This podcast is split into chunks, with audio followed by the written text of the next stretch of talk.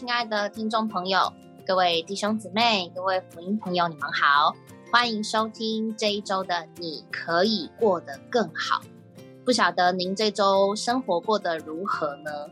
呃，最近天气非常非常的热，很多人都热得受不了。那大家每一天能够过得更好的，有一个关键就是能够待在冷气房里面。但是呢，待在冷气房里面，我们的烦恼或是我们人生的一些问题，似乎也没有办法借着冷气得到解决。那透过这个节目呢，呃，我们是一般爱主的基督徒，那我们也都还在认识主，还在经历主。可是借着这些见证和您分享。这位主在每一个人身上发生的不同的事情，以及他们接触主之后前跟后，使他们的人生有怎么样的一个改变？那我们就马上来收听这一次的见证故事内容吧。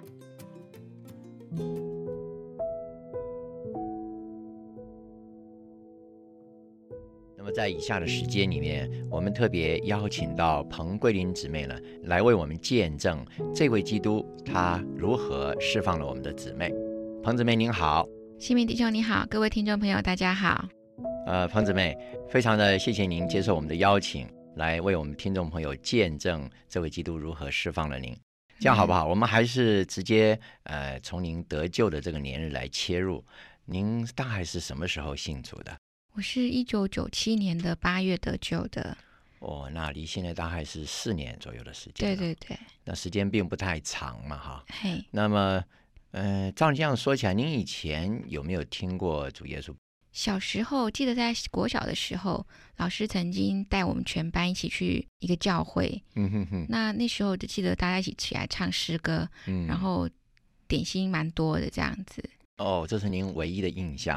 呃，对对对 对那位耶稣完全没有印象。对，已经不记得那时候唱的是什么歌啊这些的嗯哼，只记得曾经去过。嗯，而且点心很好吃。对对对，还有一个印象就是回到家以后跟妈妈说今天去做了什么事情。嗯哼哼，那那时候妈妈有一点反对我再去，因为我们住在乡下，是她就觉得说好像基督徒都精神上好像都有一点点的问题。哦，他这所以个这个资讯不知道从哪里来的。对，所以那个印象也蛮深深的影响到我，所以就之后就没有再碰到有人跟我传过福音了。嗯哼哼哼。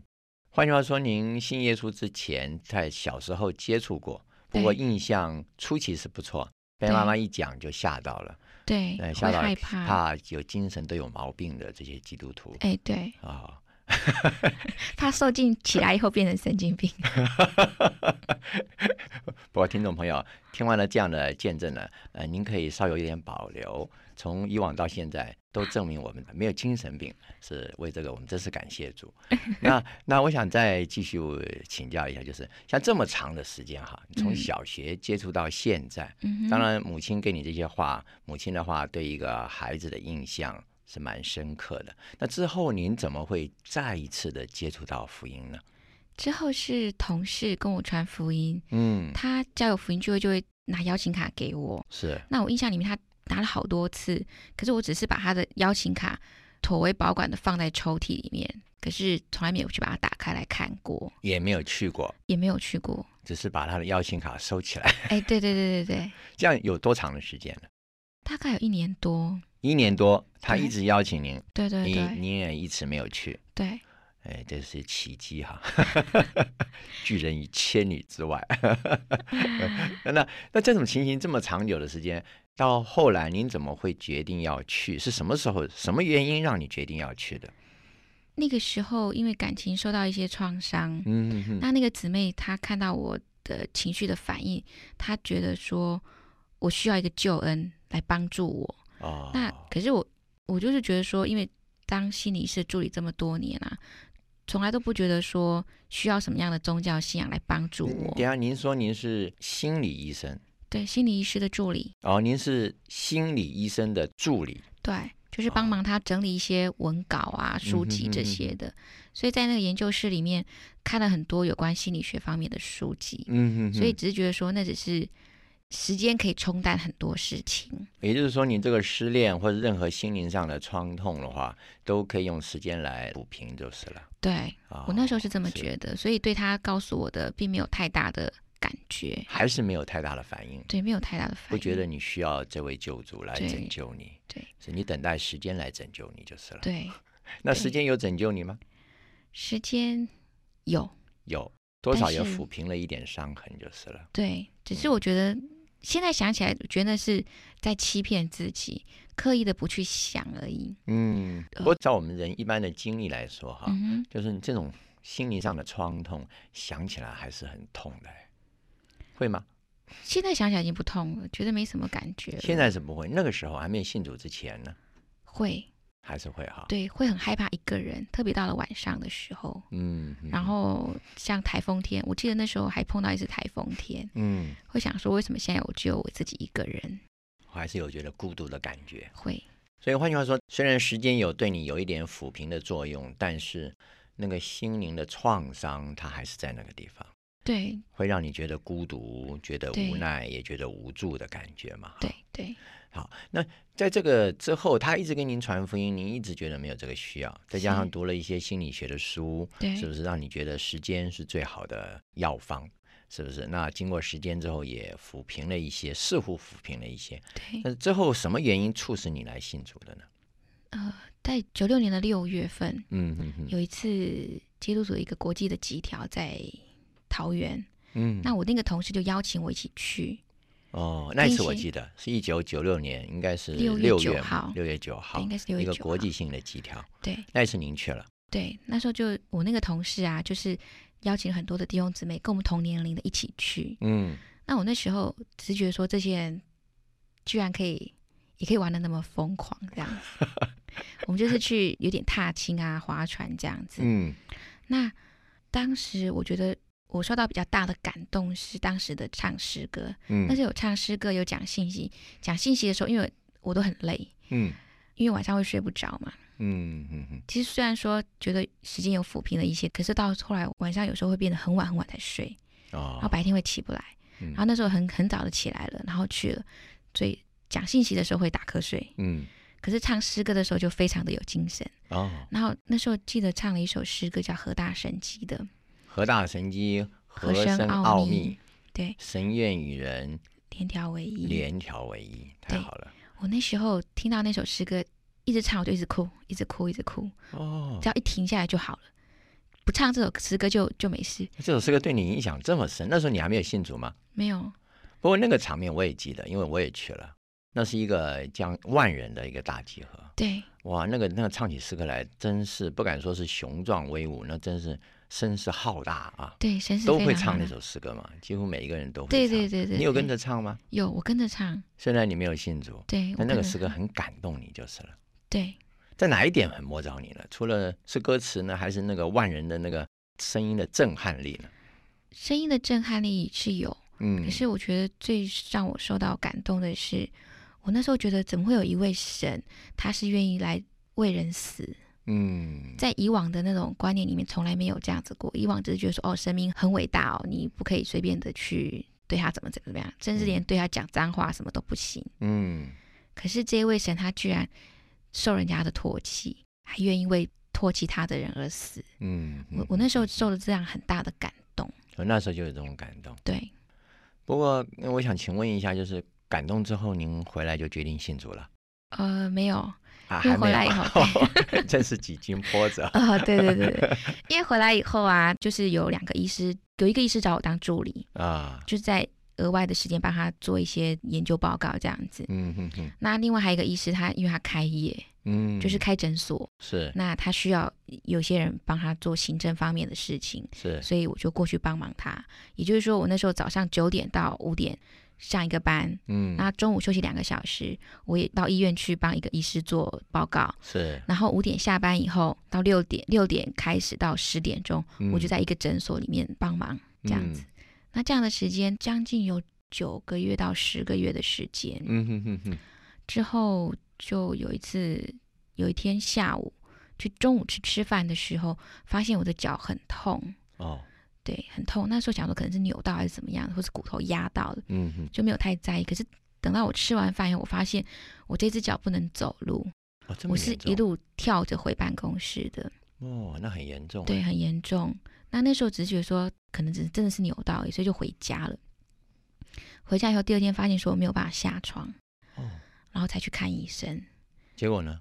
看医生，骨科医师帮我看完以后，觉得说根本也没什么事情，骨头也没伤到，也都很好，他只让我擦消炎药而已。嗯哼那这样的时间拖了五天，哦，后来我就还是回到我阿姨的门诊去看。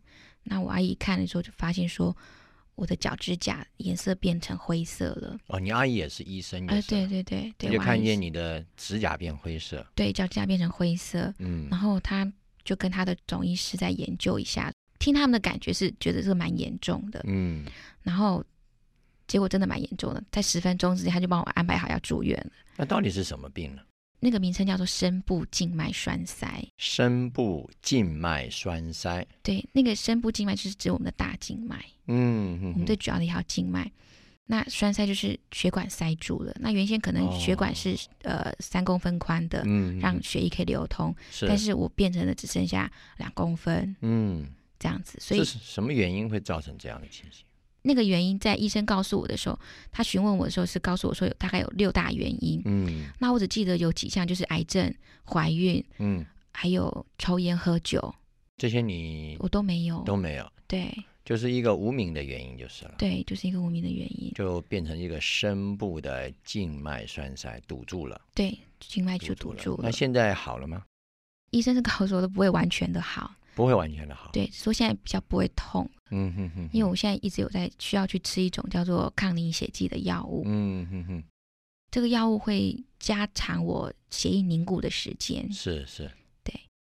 那这个药物在我出院以后回去门诊复诊的时候，医生有告诉我说，这个药物其实是蛮危险的，嗯。就是不能够有严重的撞击嗯，造成内出血。是。那如果说万一有流血的时候，也是很危险，因为我的凝血的时间比别人长很多，嗯会造成大量的失血，哦，所以就很危险就是了。对，会比较吃这个药一方面也是对你是一个好像医治，一方面也是一个带来危险性的副作用。对，啊、是这样。那在那个时候您有信主吗？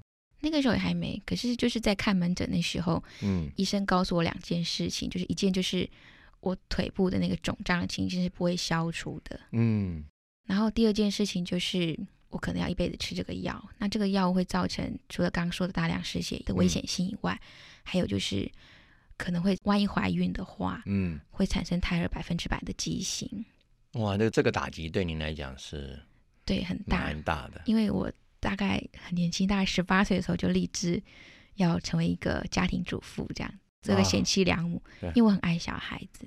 哦，是这种思想，呃，很正常，很正常，很正常。就在这个时候啊，回家，因为那时候爸爸陪着我一起去，那我那时候听完医生讲之后，我觉得我很想哭，那个眼泪在一直眼眶里面转，嗯那我不敢让它掉下来，是我怕我爸太难过。嗯哼哼，可是，在回家的路上啊，我一直觉得说我该怎么办？我觉得我这一生完蛋了。可是就在这个深的思想，说你完蛋了。对我，我真的觉得我完蛋了。然后，可是就在那个路上啊，有一个名字在我心里面浮现，就是主耶稣。哎，特别特别，没有别的名字，就这个名字对，就是这个名字。突然从你里面浮现出来。对，我就突然浮现这个名字。那你怎么对待这个名字呢？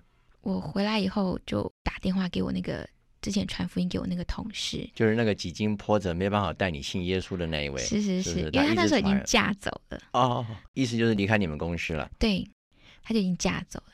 那他嫁走以后，我就打电话给他，我说现在是不是还有小牌？我想回去。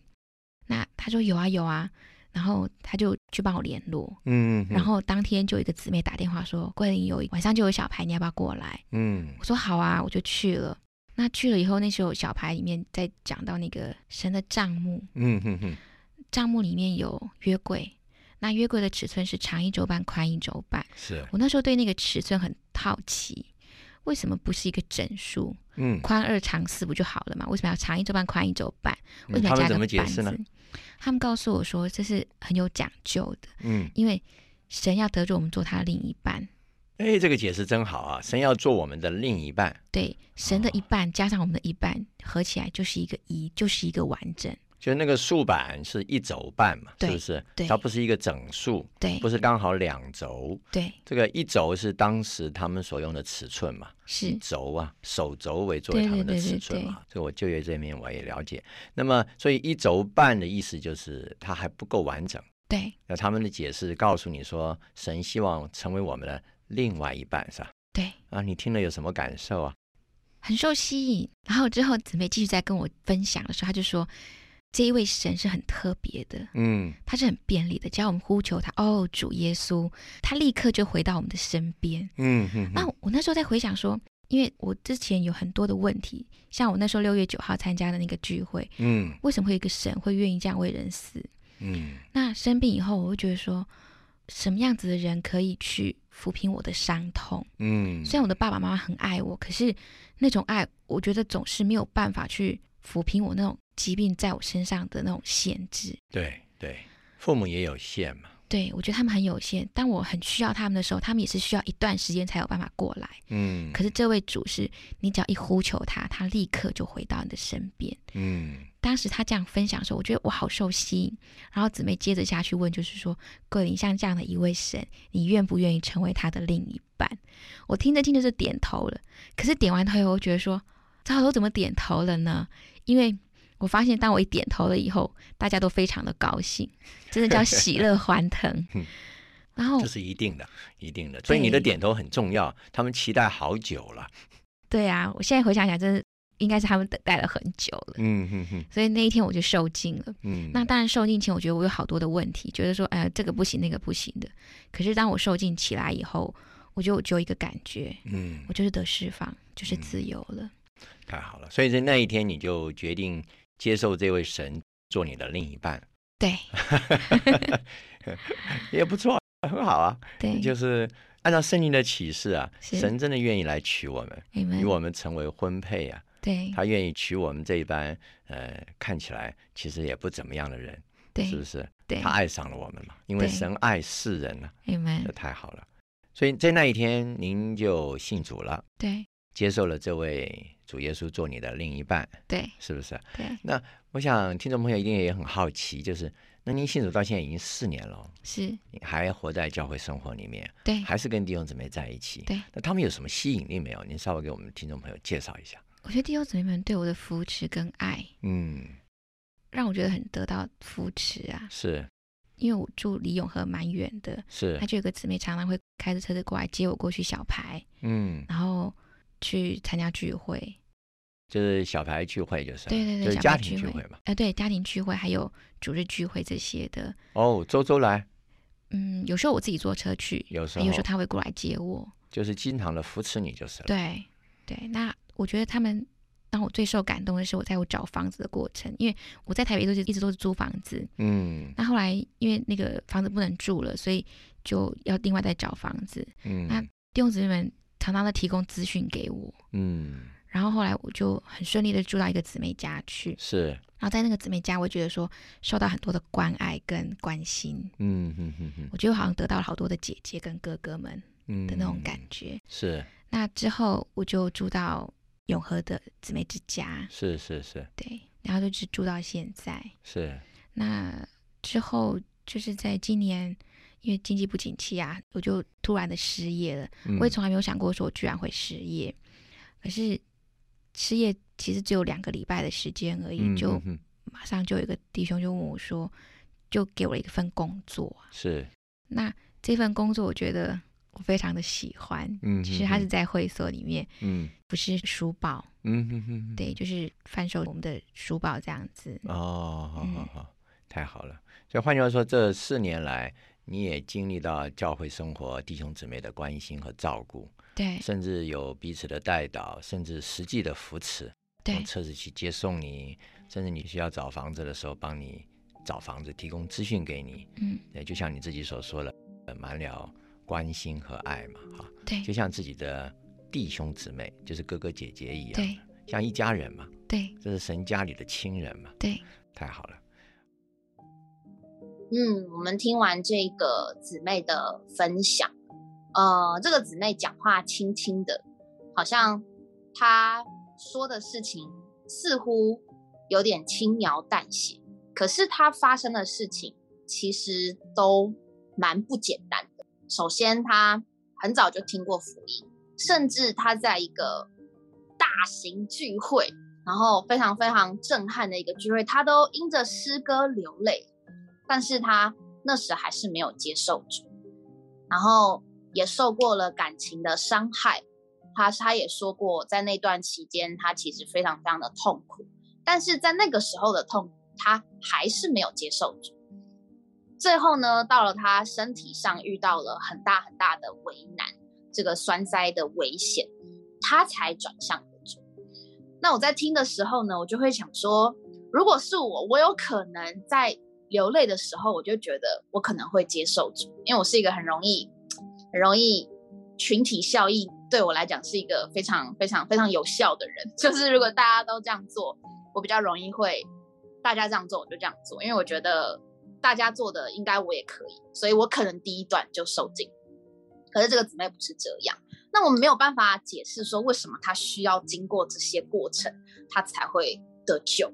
所以其实神呃神一直都在找找人呐，简单说是这样。但是神人什么时候会真的接触接受主？哇，那那个真的是每一个人接受主的点都不一样。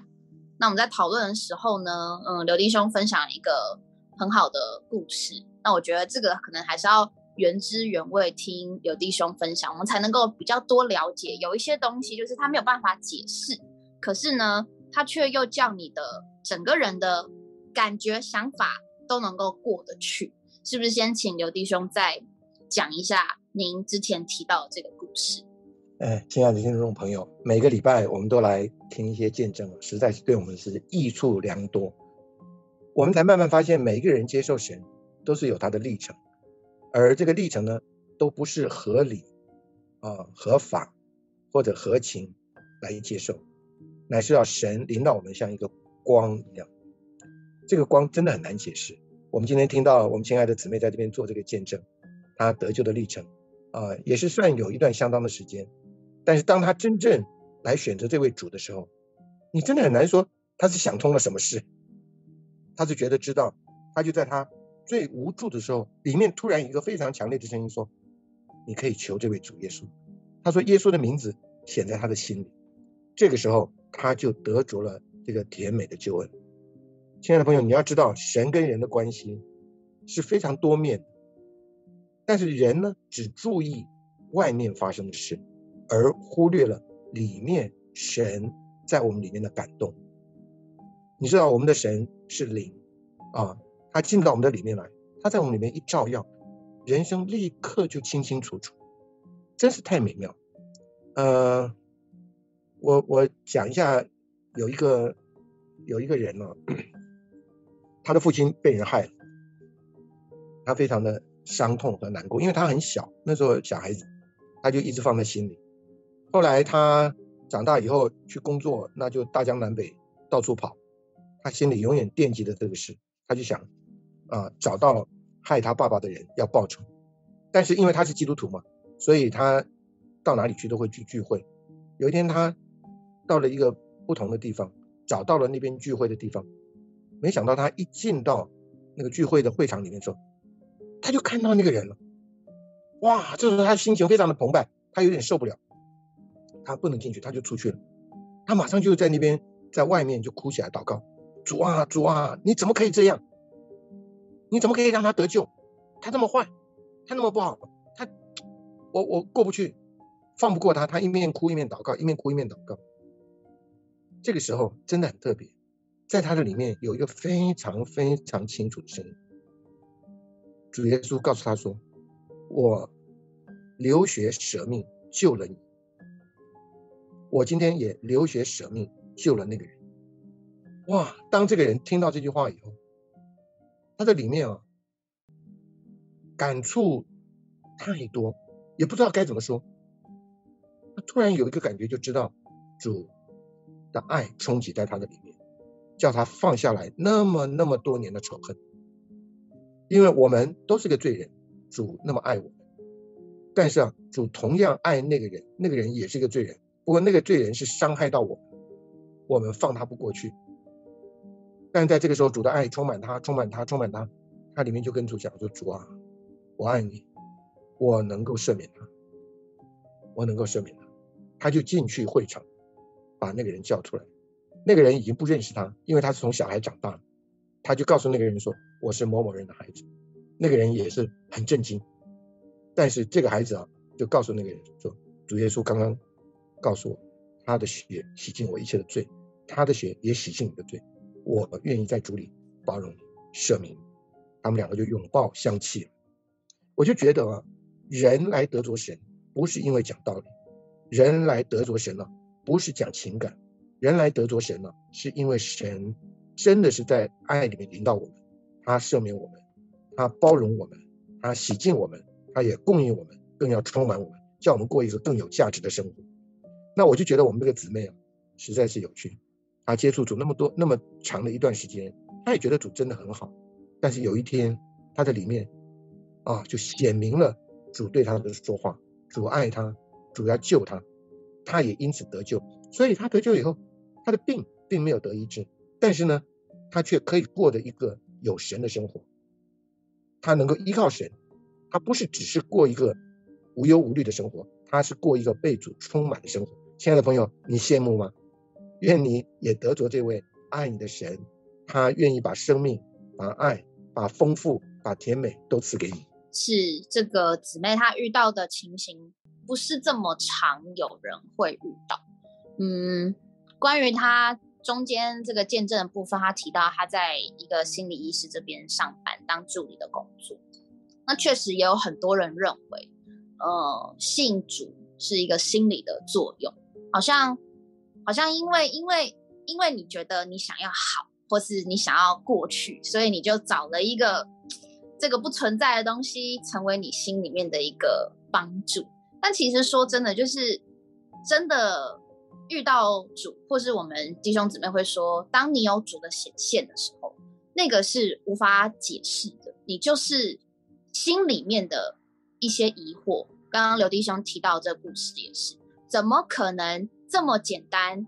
这个呃，他的父亲被杀了的这位弟兄，他就这么的快就可以原谅了。所谓的这个杀父仇人，这个你没有办法解释。那关于这个心理作用呢？呃，小鱼妈妈不是要你解释心理作用啊，这个这个太难，而是说，当当小鱼妈妈也是传福音给同学，那有一些人，他们对于接受主，是不是其实是真的可以很简单，然后他也不需要了解这么多。小妈妈是不是自己也有这样子的经历过呢？这个姊妹啊，她也很特别，就是她毕竟是走这个心理咨商，或者是她在临床工作的时候，也是有接触这个心理层面的东西。那她很轻松的，她就是靠着可能她所学的东西，然后就度过了她情感上的一些创伤嘛。那我觉得，当然有的人过不去，有的人过得去。那对她来说，她那个时候她不需要神做她所谓的心理安慰。他靠着一些比较专业的方法，可能就让他的心理得了医治。对，那刚刚呃木君说，啊，有的人会觉得信主好像是一个心理作用，或者是一个叫做什么心理安慰吗？那我是要分享说，在我以前大学的时候，因为我以前不是在台湾读书，我在其他外地读书的时候，就是有碰过有一些同学很可爱。他们有的人很单纯，但有的人因为他们从小生活的背景，他们是呃不相信有神的，在他们的世界观里面，他们觉得呃就是无神论就对了。那那个时候，反正我就邀了很多同学来家里面，然后参加家庭聚会，然后读圣经、唱诗歌，然后祷告，让他们认识神。有的同学很简单，他们可能就是很简单的信的，因为在他们的生活中没有接触过。这方面的东西，所以他们就觉得，哎，我过这个生活，我不管这是什么，但这个生活是我要的，我觉得很简单，那我就选择我要接受。那我那时候有一个同学，他很可爱，他是少数民族的人，所以呃，他就反正他就是想要听听看到底这个信仰是个什么样的东西，那他就来了。那来了之后，其实因为我的同学有一些，他们就是很简单的就选择信主了嘛。那就是会最后会到这个受尽的这一关。那有的同学他们就是很单纯，就是我们说你信而受尽的必然得救，那他就去受尽了。那我们知道受尽 是需要有一缸的水，你要从水和铃声嘛。那我那个同学就非常的可爱，他来了几次，也看过我的同学，我们同班同学受尽了几次，可他一直把一个疑问藏在心里，他都没有拿出来问，一直到我们最后就问他：“哎，你来聚会，你的感想是什么啊？你要不要分享一点？”然后问他愿不愿意受尽的时候，他才很谨慎的问我们说：“那个水里加了些什么东西？” 就他就觉得到底是出于什么原因，或者是这个水是不是加了什么催化剂吗？还是什么魔法 magic，就是让这些同班同学都一个一个跳下去受惊，然后起来之后他们都觉得很喜乐。然后那因为他自己没有经过这一段。他没有受惊，他那时候还没有，所以当他作为一个局外人在旁边观察的时候，他只会觉得说，呃，这个心理作用，或者是说，是不是靠着什么外力的帮助，才让我的那些愿意受惊接受主的同学这么愉快，这么喜乐？那当然，他后来我们就解释给他听嘛，那其实就是一般的自来水，并没有加任何东西在里面。那他后来就听一听，那他也觉得好，他愿意受精。等他受尽之后，其实我也有点忘了他到底反应是什么，但我知道他是喜乐的。我记得他那时候受尽起来的时候，他很喜乐。那当然，虽然后来因为一些原因，他可能就没有继续过教会生活，可是这个生命毕竟还是进到他的里面去，对吧？他当初在呃选择要接受之前，他还是过了一个自己所谓心里头的一些关呐，对啊。所以我觉得当听完这个姊妹的见证的时候，就觉得。他前面他可能过了一些，呃，自己生活上的难关，他靠着他的专业，然后他度过了这一切。可是到后面，当他身体出了一些问题的时候，哎，那他最后想到的竟然是那个在他过了情关的时候，他不需要的那位神，居然在他身体软弱的时候，他想起了这位他曾经觉得他不需要的这位神。对，那他。在回到神的面前的时候，我觉得就是神给每个人当然有他的时间呢，也是借着不同的方式、不同的管道，让我们能够来接触他、来接受他，对啊，不然的话，像他这么专业的人士，他可能遇到很多各种心理问题的时候，他都觉得可以靠着他的知识、专业背景迎刃而解，对啊，但是在遇到这些可能让他自己身体很为难的状况之下，就让他想起了神。使他能够有机会，等于有一个缺口，让神可以进到他的里面。所以听完这个见证，也是觉得蛮感动的。那一方面也是觉得神其实救我们，他真的是需要万般的智慧啊。对啊，嗯，我的我的我的外婆，呃，她在七月三号的时候，呃，被主接走。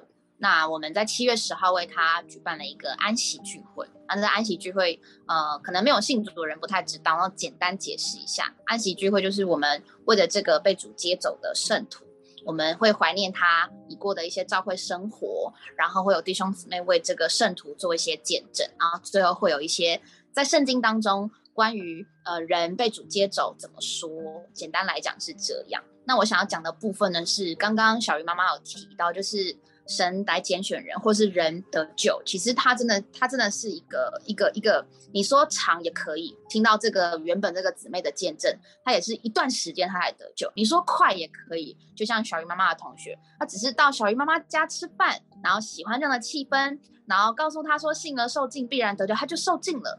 其实要简单，真的可以很简单；要花很长一段时间，也是可以花很长一段时间。但是那个决定权真的不在我们手中。那讲回来，我要讲就是我的外婆呢，她是民国十二年生的，就是哇，她她她今年就是一百岁，所以她已经是活了一个世纪的人。那她在在她那个年代经历了很多很多以往我们在国共内战这种纪录片里面会提到的。可是呢，特别点是什么？就是我外婆是从随州是呃非常里面的地区跑到深圳。那在这个过程当中，她在中间偶然听到了福音，她也接受了。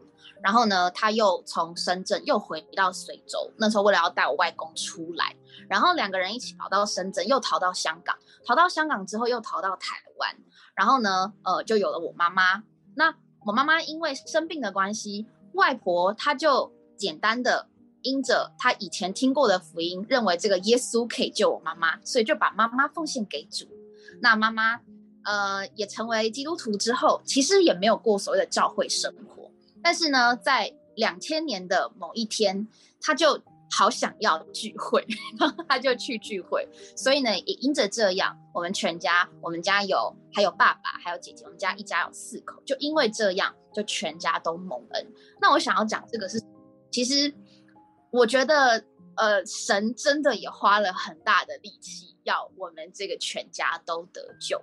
若不是外婆，我妈妈一定不会是基督徒嘛？对，如果她今天是找别的神，妈妈就不是基督徒了。可是外婆找了这位主耶稣，成为妈妈的救恩，确实妈妈的病也得医治。因为当时妈妈得的病是肾脏炎，然后在当时那个年代，并不是这么好医治。妈妈得医治之后，也接受主，然后也在某一某也在人生的某一个关卡过不去的时候，重新遇见主，然后到我们家，然后现在到这一代。所以严格来说，我我算是第三代。那我也是需要在这个过程当中经历主，因为确实不是。你今天好像你接受主，呃，就就就就有什么大光照到你，也不是这样。可是这个主却能够在我们的生命里面给我们一些改变，这个改变让我们原本过不去的难关过去了，原本放不下的感觉放下，原本不能饶恕的人却能饶恕了。所以这个生命真的很特别。那我们。今天花这样子的一个时间做一点点的解释，盼望听到的无论是弟兄姊妹或是福音朋友，对你的生命都能够有一些帮助。那这个就是你可以过得更好。这个节目我们最希望大家能够得到的。那祝福听到的听众朋友，希望你们呃借着认识这位神，在你们的生命当中也能够有奇妙的大改。感谢主，我们下周同一时间在在线上见喽，拜拜，拜拜，拜拜，再见了。